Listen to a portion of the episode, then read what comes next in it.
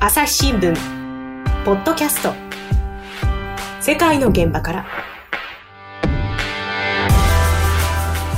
朝日新聞の神田大輔です、えー今回はですね朝日新聞グローブの副編集長で、えー前香港支局長でもあります増光雄一郎さんをお迎えしまして香港情勢について聞いていこうと思います。増光さんよろしくお願いします。よろしくお願いします。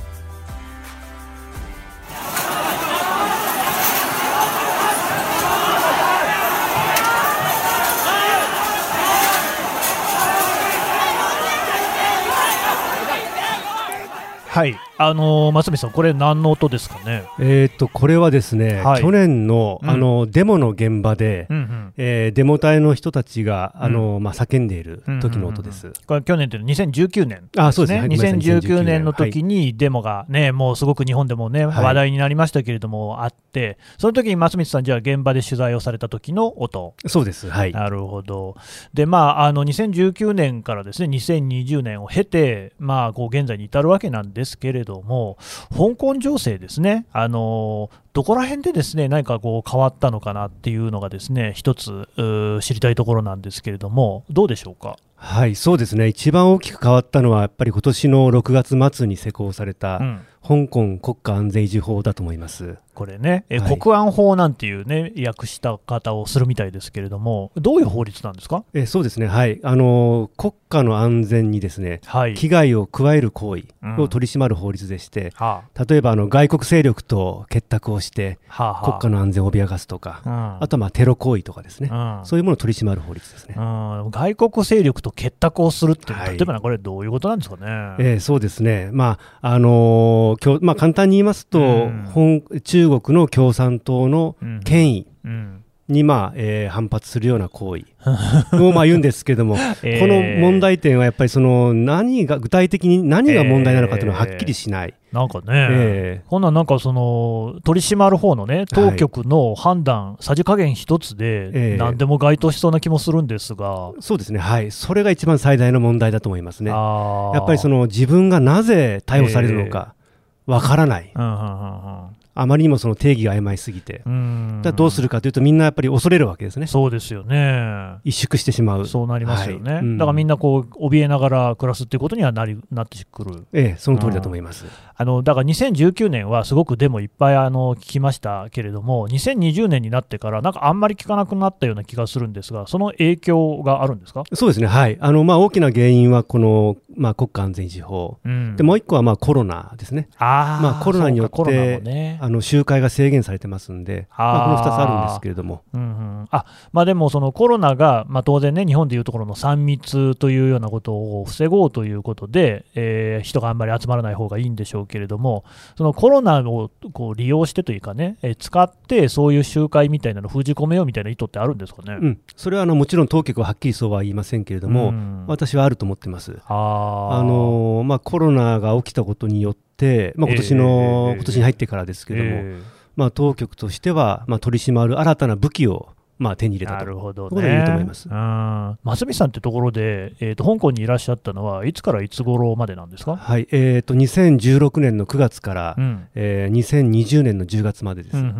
うん。4年2ヶ月、4年2ヶ月ね。年以上ね、はい。い、たということで、でその今回のデモの前にも、雨傘運動とかありましたよね、はい、あれはいつなんでしたっけ？あれは2014年ですね。なるほど、じゃあ、松光さんが香港に行く前にそれはあって、はい、松光さんが行く頃にはもうそれは落ち着いていた。そうですね、うん。私が行った時はですね雨傘運動がまあ挫折に終わって、うん。まあ、結局あの、えー民主主義な民主的なまあ行政長官選挙の実現を求めたんですけども、はい。まあ、全てゼロ回答で、えー運動自体が挫折に終わって、うん。あの社会に無力感っていうのが漂ってましたね。はあ、なるほど。で、またでも、しかし、その2019年にですね、デモがこう盛り上がるっていうのは、どういうその変化が社会にあったんですか？はい、あの2019年の2月にですね、ええ。ー逃亡犯条例改正案というのをですね、えうんうん。香港政府がまあ発表をしまして、逃亡犯条例。はい。これどんな条例かと言いますと、うん。えー刑事事件の容疑者の身柄をですね、はい。えー中国本土にもええ送ることをまあ可能にする法律でして、これまでは、まあ、香港って一国に制度があって、はい。香港で捕まった人は香港で裁かれる、そうですね。はい、これが基本だったんですけれども、うんこの条例案が通ると、香港で捕まった人がうんうん。中国本土に送還される可能性が出てきたとうんうん。いうことです。中国本土に送還されちゃうとどうなっちゃうんですか？中国本土はですねやはりその、まあえー厳しい取り調べああーとまあ容疑者の人権を無視した取り調べがあるというふうにまあ言われてます。言われているとですね。特にその人権弁護士とかですか、うんうんうんうん。えー厳しい拷問を受けたと証言する弁護士もいまして、あー。香港とはやはり厳しい状況かと思います。その今の一国二制度っていうのがですね、はいおそらくこのポイントだと思うんですが、ええまあ、さらに歴史を振り返れば、あれは1999年ですか、イギリスからあの香港がね、中国に返還されたっていうことで、その時に、ただその返還はするけれども、香港は今までと同じようなその自治の制度を認めるっていう、これが一国二制度ってことでいいですか？でそのその通りですね。はい。うんででも、それがこうだんだんと脅かされるようになってきた。はい。あーで、その流れの一つが、その今おっしゃった逃亡犯条例ってことなんですかね。そうですね。はい。やはりその中国の締め付けというのがですね、え徐々に強まってまして、えはあはあまああのー97年、まあ、先ほど99年とおっしゃいました、99あ年90 97年ですね、97年、はい。失礼しました。はい。7年に返還されて、うん。当初はですね、やはりこの一国二制度が成功していると。うんいうことをアピールするために、まあ、中国共産党もですね、うん。香港問題にほとんど介入しなくて、へえーえ事実上、まあ、高度な自治が認められていたんですけれども、はい。やはりその習近平、えー。政権が登場した、まあ、2012年ぐらいからですね、うん統制が急速に強まってまして、うんなるほど。はい、うん、行政長官が選べないっていうのは、それはもうあのイギリスの統治の頃からそうなんですか？そうです、はい、あの頃はですね、あのイギリス統治の頃はあのイギリスから派遣された、うん。あの総督、総督ね、はい。はいはい。えー最後はクリス・パッテンという人ですけども、えまあ、その人が、えー一番トップだったので、なる香港市民に投票権はありませんでした。あー。ででもその、まあ、そういうものも香港で選ぼうよというような機運が高まったのが雨傘運動だった。えーっとね、その運動自体、民主化自体はですね、ええ。2000 1980年代ぐらいからずーっとあった動きあずっとあるんですね。ずっとある動きなんです。ええ。なので、まあ、親中派に言わせると、うんあのーイギリス統治時代はうん。選べなかった、トップは。そうですね。で今は選べる。はで選べるだけでもいいじゃないかと。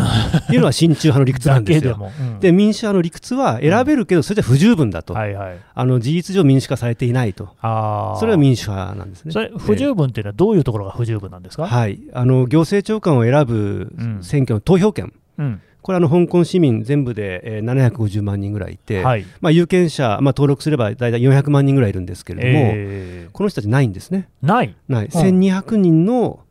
えー選挙委員だけが持ってまして、選挙委員。選挙委員、はい。どういう人たちですか、主にですね親中派ですね。選挙委員を選ぶ選挙があるんですよ。ああそうなんですか、はい、だからこの選挙委員を選ぶ選挙は、えあのー中国側ええ。の、まあ、意向が働きやすい仕組みになってましえて、まあ、事実上、まあ、親中派が選挙委員に選ばれて、はいはい、あえーと一応それでまあ過半数取りますんで、うん、えー行政長官も親中派から選ばれるというなるほど。まあ、仕組みになってますね。でそういうのはまあ不十分だと、はい。やっぱり民主派の方がそういええう多いっていうようなこともあるんでしょうから、はい。そういう時に自分たちの声が全く反映されてないじゃないかと、はい。い、うことで、その雨傘運動なんていうのも盛り上がっていった。ええそういうその通りだと思います。ということは、い。やっぱりその雨傘も含めて、基本的にはその大陸中国の香港統治に対するはい。こうまあ批判の声っていうようなものが根底にあるんですかね。ええそうですね、はい、それはまさしくその通りだと思います。なるほど。はい、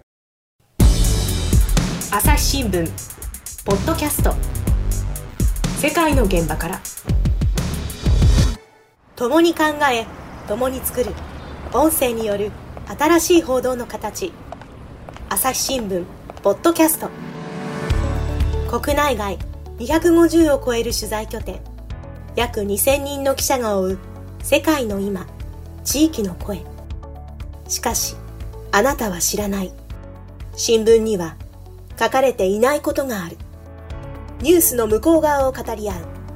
朝日新聞ポッドキャスト。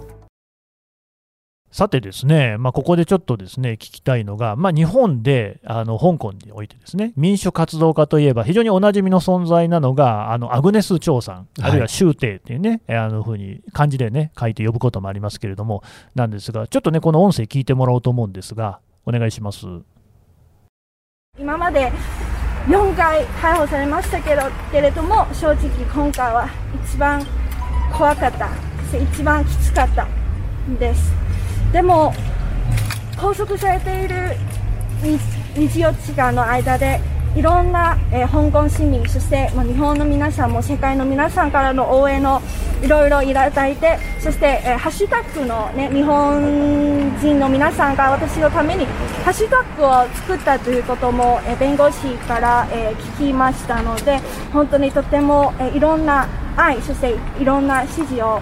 え、いただきました。本当にありがとうございました。あの国安法のどんな容疑に問われていて何が罪の容疑として問われていそうですね。正直あ今回の容疑というのは、え、私が4月以来、えー、あの SNS でその外国国際社会との連携という、まあ、容疑なんですけれども正直あの理由とか証拠とか私は全然把握していないし今回の逮捕について一体どういう理由で私はどういう、えー、まあ、形でそういう、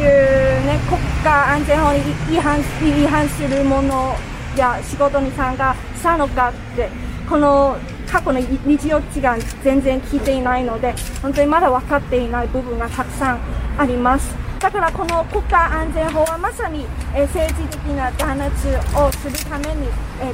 利用したものじゃないかなと思います。もともと法律というものは、え市民のその権利を守るものなんですけれども今、えー、香港政府にとって法律はもう市民の権利を侵害するものになってしまったということになって、えー、とても残念だと、はい、というわけでね、これあの、まあ、日本でも聞きなじみのある人多いと思いますけども、アグネスさんね、日本語で話すことがね、流暢にできるということで、これ、増光さん、あのどういう場面でのこうアグネスさんの話だったんですかね？はい、これはですね、えーと、アグネスさんが8月の10日に国安法で逮捕されて、うんうんうん、8月11日に保釈されたんですけども、はい、えー、保釈された警察署の前で、えー、えー、囲み、まあ、あの囲み取材が発生して、はい、その時の声ですね。なるほど、はい、これあの、収録している現在、ですねアグネスさんはあの収監されてるんですよね、はい。えーと、そのあの8月の逮捕の後どういうふうに状況はなったんでしたっけ、えあの8月11日に保釈された後ですね、はい。えー、アグネスさんはまあ定期的にあの警察に出頭してまして、えー、えー、取り調べを受けてました、うんうん、でこれとはまた別にですね、うん、この国安法とは別の容疑もありまして、去年の6月にあの香港の警察本部を包囲するデモがあったんですけれども、はい、そのデモをまあ扇動した容疑でも逮捕されてまして、今回収監されているのはそちらの容疑の方ですね。うんうん、ということは、その今の国安法に関しては、まだこの後、はい、あのどういうその判決というか、措置が下るかっていうのは決まってくる。そうですね、はい、あまだ起訴されてませんので。れてないんです、ね、はい、次の、まあえー、次はその起訴されるかどうか、はい、これが、まあ、あの最大のポイントだと思います、ね、なるほど、はい、でまあ、その今のですねアグネさんの訴えの中でもありましたけれども、まあね、最初にね、増見さんも指摘されてました、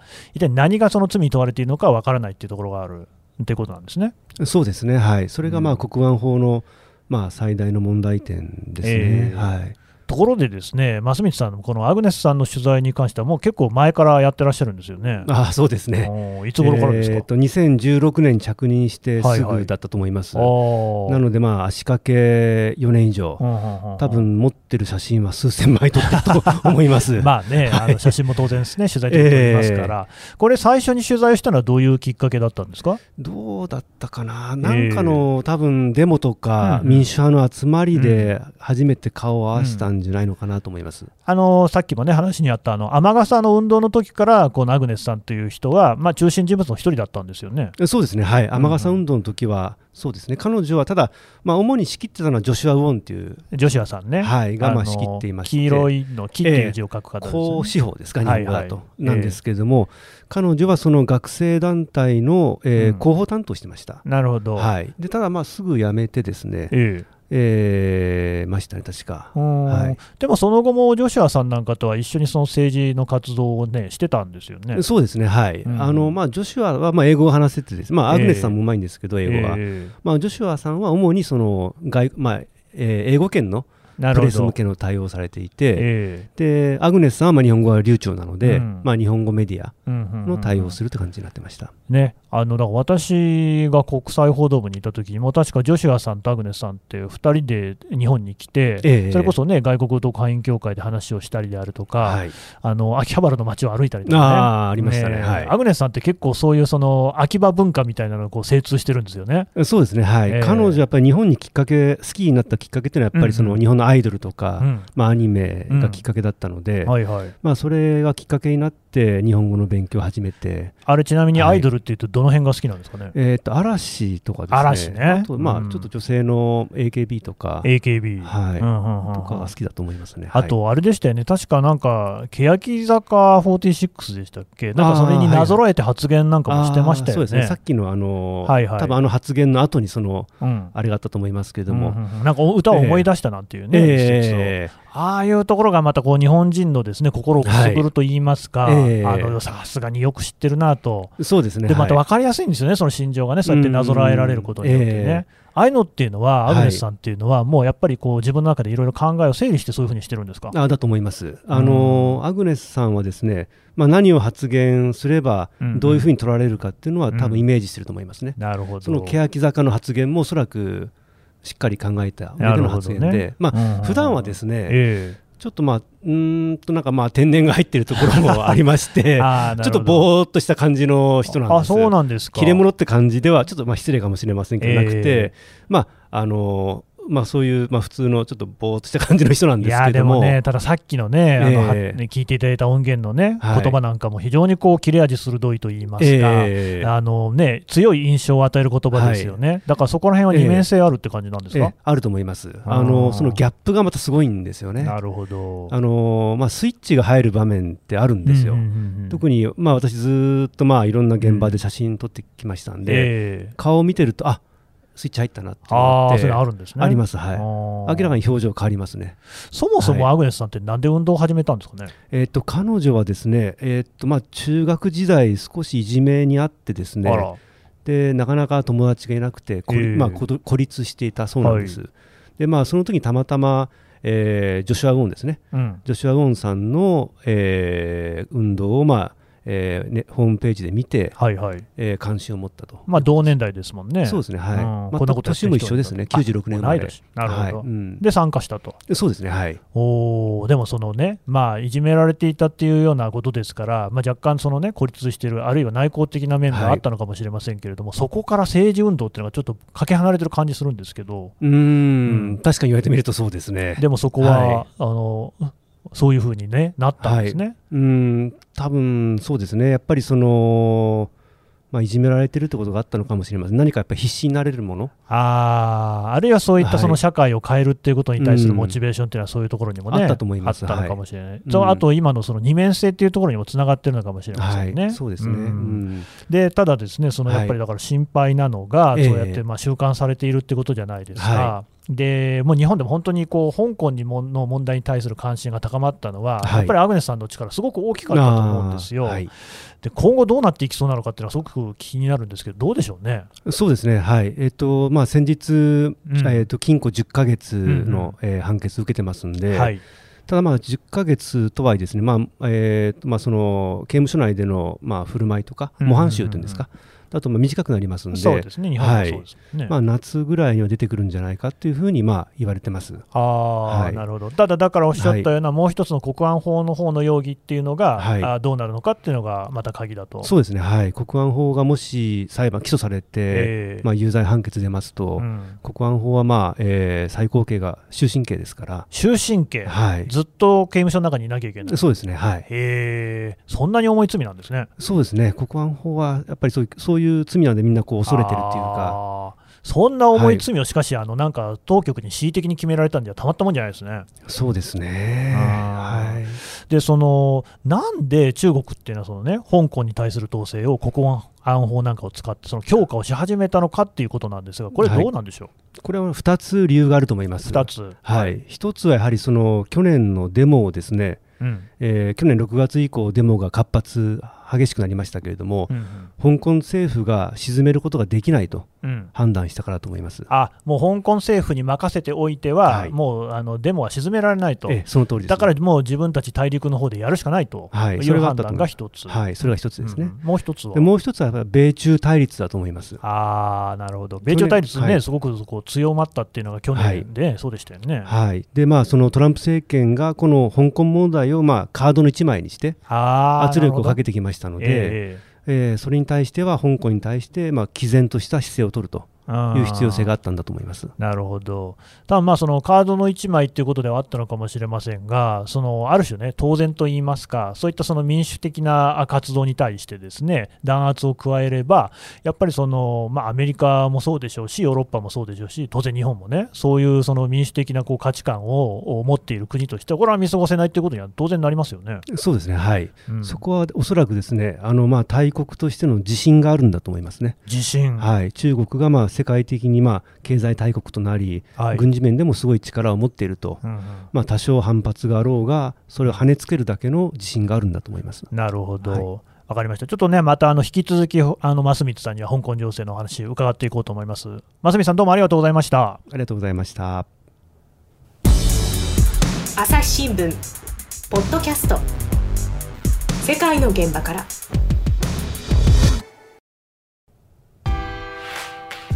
はいというわけでですね、えー、前香港支局長の増光雄一郎さんのお話聞いてきました。あのー、ね途中あのキーワードとして出てきた、まあ、アグネスさんまあ、あとジョシュアさんもそうなんですけれども、香港のあのこういうこう民主活動の中心ってみんな若い人なんですよね。でその若い人たちが堂々と自分たちのですね政治的な主張をこうしていてなおかつそれこそ今アグネスさんが置かれているようにその身の危険もあるわけですよ。収監されるかもしれない。でもそういう中で言っているメッセージの中で、その一つすごく印象的だったのが、まあ、日本の若者なんかに向けてもですね、えー、と今ね、民主的なこう選挙って我々あの普通にできるわけじゃないですか。それを当然のことだと思わないでくれと。そうやって香港なんかの状況を見れば、あの香港だけじゃないです、世界ね、いろんな国があって、全然そんなことできない国いっぱいあるんですよね。